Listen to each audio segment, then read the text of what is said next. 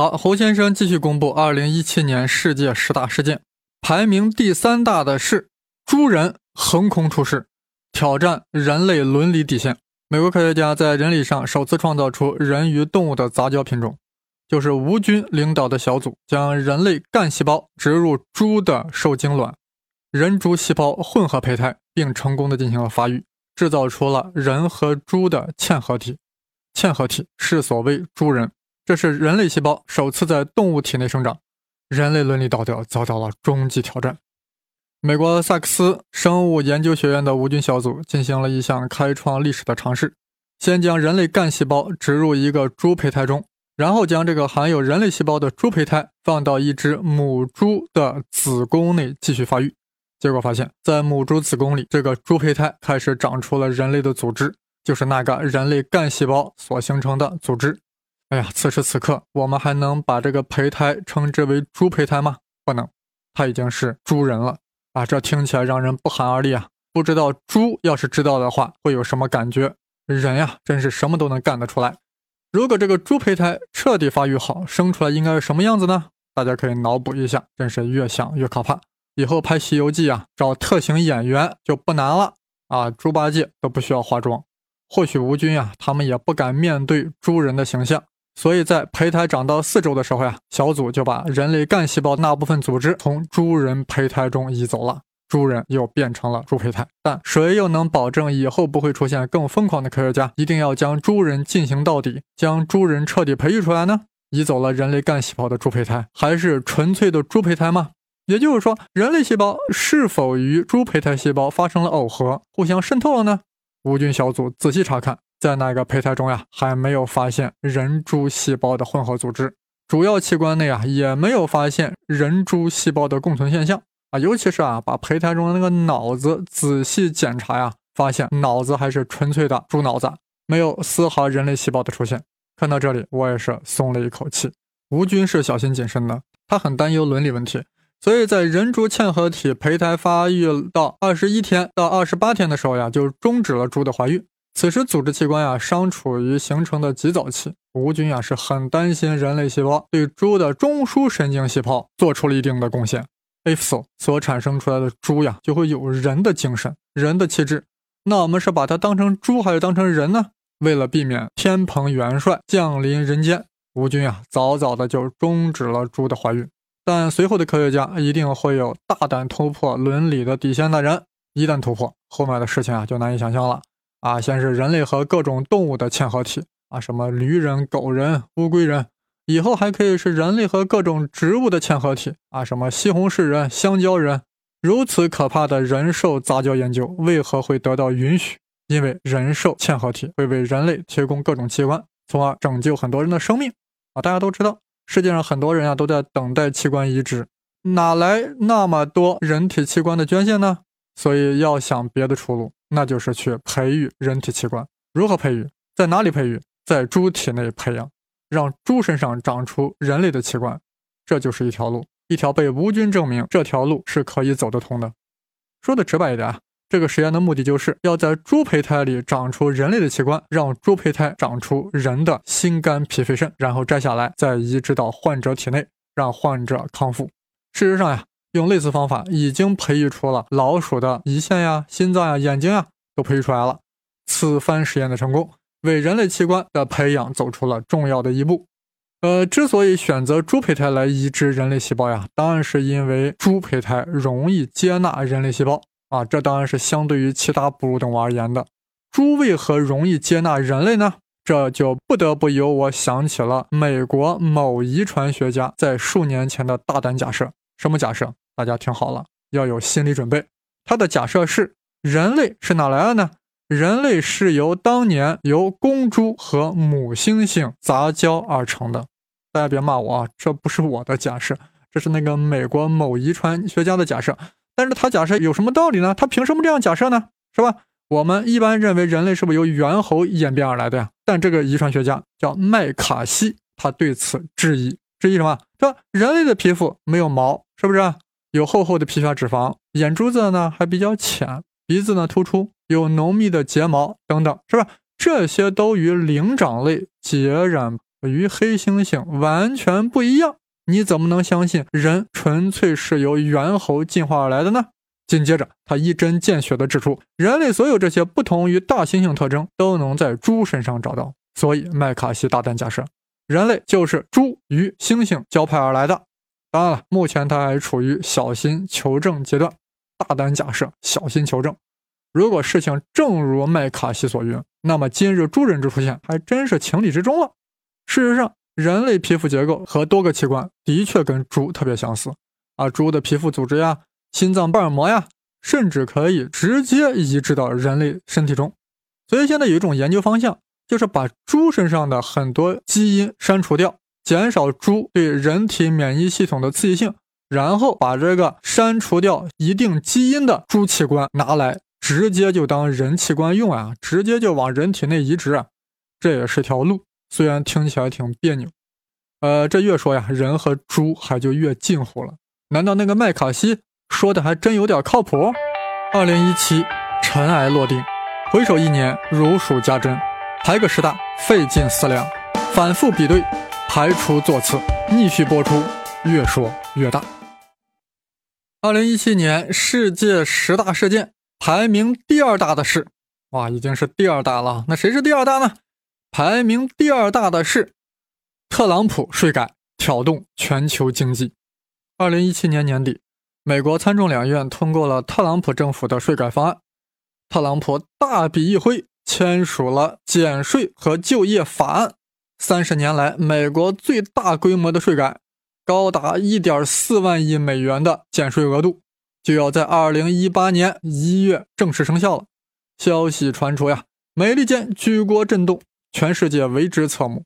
尤其令人震撼的是，特朗普要对社会各个阶层进行减税。目标是刺激经济生产，Make America Great Again。特朗普能成功吗？无论 Yes or No，都将极大的影响美国，波及世界，堪称2017年第二大事件。川普总统上台就开始推动其税改方案的通过，终于在2017年12月20日，众议院通过了川普的税改计划。早先的参议院投票中呀。四十八名民主党参议员没有一人支持特朗普，共和党参议员中啊，也只有一人倒戈站在了民主党的一边，所以最终以五十一比四十八的微弱优势通过。由此可见，参院之投票纯属党派之争，并无参议员个人之特色、个人之见解，其中原因耐人寻味。本次的税改啊，被各路媒体号称为史上最大的税改计划。在这个黑天鹅、贫贱、灰犀牛成为新常态的时代，美国的每一项经济政策都对这个世界产生了重要影响。啊，是所谓“美国一喷嚏，世界必感冒”。现在胡先生要对川普的税改啊做一个粗略的分析，随后呀，我们要在知乎上发专文，对川普的税改进行更加全面、更加深度的解读。啊，有意者关注知乎上的胡先生，当然是带竹字头的“生”。本次的税改计划牵扯极为广泛啊，从企业税、个人所得税，甚至到遗产税都有所涉及。核心就是要向社会各个阶层减税。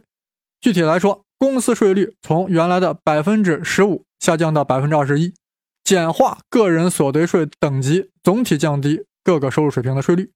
对于美国境外企业的利润，如果回流美国本土，那么税就会从百分之三十五下降到百分之十四。呃，川普的大规模减税计划呀，不得不由我们想起了那位好莱坞的二流演员，美国的一流总统谁呀？里根。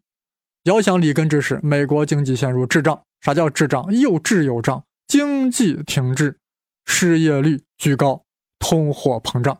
面对这一形势，里根决定实施大规模减税方案来刺激滞胀的经济。这一手法被称之为里根经济学。Reaganomics，里根经济学中呀，涉及了两个重要词汇，一个是拉佛曲线，一个是涓滴效应啊。这里必须要介绍一下，拉佛曲线啊，就是一个抛物线一样的曲线，其认为高税率未必会带来高税收的收入。为什么呢？道理很简单，因为税收总额等于应税金额乘以税率，如果税率变高，是不是有可能会导致应税金额减少呀？那就有可能导致税收总额呢反而会下降，为啥会这样呢？因为高税率的环境啊，通常会遏制经济活动，对不对？税太高了，人家就不愿意投资办企业了嘛，是不是？这样就会导致经济收缩，令应税金额减少。相反，降低税率，营造宽松的经济环境，虽然每个经济个体交税变少了，但整个经济体的蛋糕做大了呀，应税金额做大了呀，税收总量啊，反而有可能会上升。当然了，税率不能太低。对不对？你毕竟税收总额等于啥？应税金额乘以税率嘛，所以一定有一个最佳税率，找一个平衡点，是吧？令这个税收总额呢达到最大值，这就是拉佛曲线告诉我们的。所以说，政府税收收入最高的税率应该是一个适中的税率，不高也不低，可以取到拉佛曲线的最高值。好，现在来看看什么是涓滴效应。涓滴效应啊，是指帮助穷人的最佳方式啊，并不是直接援助、直接给钱，更不是劫富济贫，而是应该简化税率，营造宽松的经济环境，鼓励富人去投资，做大经济蛋糕，创造就业岗位，从而令穷人获得更多的收入，就仿佛水滴啊，层层渗透下去，最终让底层的人民感受到一点湿润，一点潮湿。说的更直白一些，就是把钱呀都给上层富人。然后让这些钱呀一滴一滴的从富人啊渗到中产啊，最后渗到了这个穷人手里。那既然减税说的这么有理有据，那为何奥巴马却采用了向富人增税的政策呢？而且希拉里也主张增税啊？难道就是因为奥巴马、希拉里是民主党，川普是共和党吗？啊，当然不是。根本原因在于历史上里根经济学从未获得有效证明，无论是拉弗曲线还是涓滴效应，几乎都被历史打脸。里根减税的头两年啊，经济的确大有起色，但随后的经济增长开始持续走低。这些年啊，老有人想再试试里根的手法，但又怕冒风险。终于啊，有一个州——堪萨斯州，以大无畏的科学精神，甘做对照组，不惜牺牲自我来进行减税实验。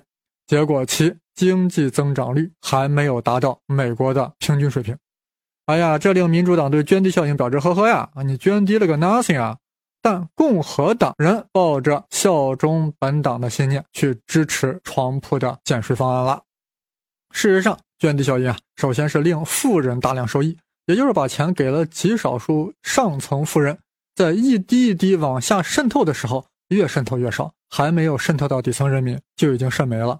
结果是底层人民啊，一滴水都没有捞上喝，而上层富人喝的是脑满肠肥。也就是说。涓滴效应会扩大贫富差距。无论里根经济学是否 OK，但特朗普希望其税改能带来很多正面的效果，也不是完全没有道理。毕竟企业税率大幅度下降，的确可以刺激生产、刺激就业，从而刺激消费。同时呀，个税下降也会刺激人们进行消费。毕竟美国 GDP 的七成都是靠消费来拉动的，消费呢翻过来呢又会刺激新企业的开办。现在的关键在于啊。特朗普目前制定的税率是否接近了拉佛曲线的最优赋税点？啊，这个只有设才知道。川普敢于尝试，大胆实施，敢冒美利坚沉浮之风险，着实令人敬佩。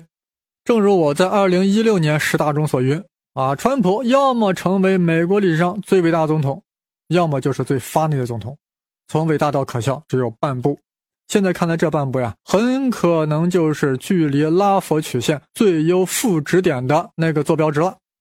呃，特朗普的税改影响呀，至深至远，远非胡先生一目所能了然。有的问题啊，必须要交给时间。这里姑且谈谈当下的认识。先看看对美国自身的影响。从短期来看，企业所得税大幅度降低，直接提高了企业的利润，有利于资本家继续投资，进而吸引美国资本回流。创造出更多的就业岗位，繁荣美国经济。中期来看，减税政策会在资本市场和房地产市场产生新的金融泡沫，为未来的金融危机埋下隐患。减税啊，还会加剧已经严重的财政赤字，令美国政府的债务达到新的高度。正如民主党所批评的呀，你这减税就是在透支美国未来几代人的幸福，都是在给美国后代添加沉重的包袱。长期来看呀，因为税改惠及了美国富人，穷人收益有限，从而扩大贫富差距。再加上特朗普呀又要逐步取消遗产税，贫富分化会更加剧烈。难怪在参议院的辩论中，民主党将税改称之为垃圾。理由是呀，百分之八十三的减税将流向百分之一最富有的人群。主流经济学家对税改啊几乎都是批评之声。啊，一项对主流经济学家调查表明，调查中只有一位经济学家认为税改对 GDP 有正面的贡献作用。不难想象呀，一旦实施减税，政府税收减少，赤字攀升，特朗普政府呀就不得不削减福利。那世界上哪有低税收高福利的政府呀？所以对于穷人来言，他必然要面对福利减少的未来。而税减呢，它的获益又不多，对不对？那么这样福利的损失就会使自己的实际消费水平降低，最终减税并不能刺激消费。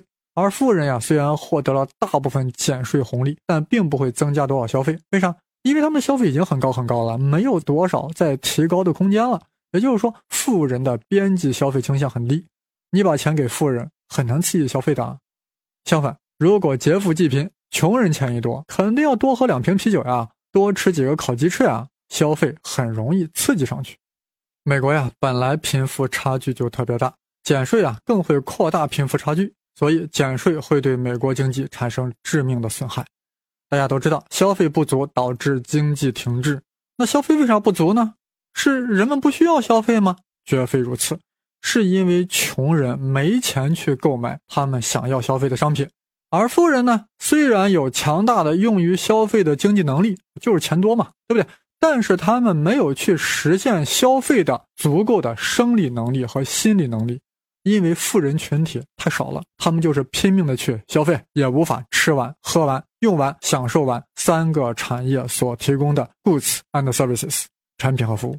所以说，特朗普税改啊，拉大了贫富差距。从长远来看，必然会导致有效需求不足、消费萎缩，最终会危及到美国经济体的最最根本。呃，税改对世界的影响也很大，资本逐利嘛，因而资本在国家间的流动异常迅猛。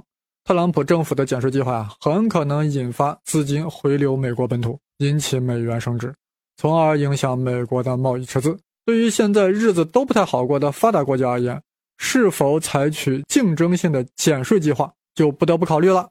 毕竟大家都需要资金来支持本国的实体经济还有就业。也就是说，美国一旦减税，他国为了留住美元资本，也就不得不减税，从而引发全球竞争性的减税。你们瞧。英国是不是就跟得最紧啊？也宣布减税。大家想想，你也减税，我也减税。如果往好的方向发展，世界经济共同繁荣；往坏里发展呢？卷入其中的各国经济、各国政府就会陷入到财政赤字的深渊，会令政府债务不堪重负，甚至导致一些国家爆发债务危机。总之呀，无论特朗普的税改政策带来什么样的效果，其影响都是巨大而深远的。特朗普，你好牛呀！你的减税不愧为是二零一七年第二大事件。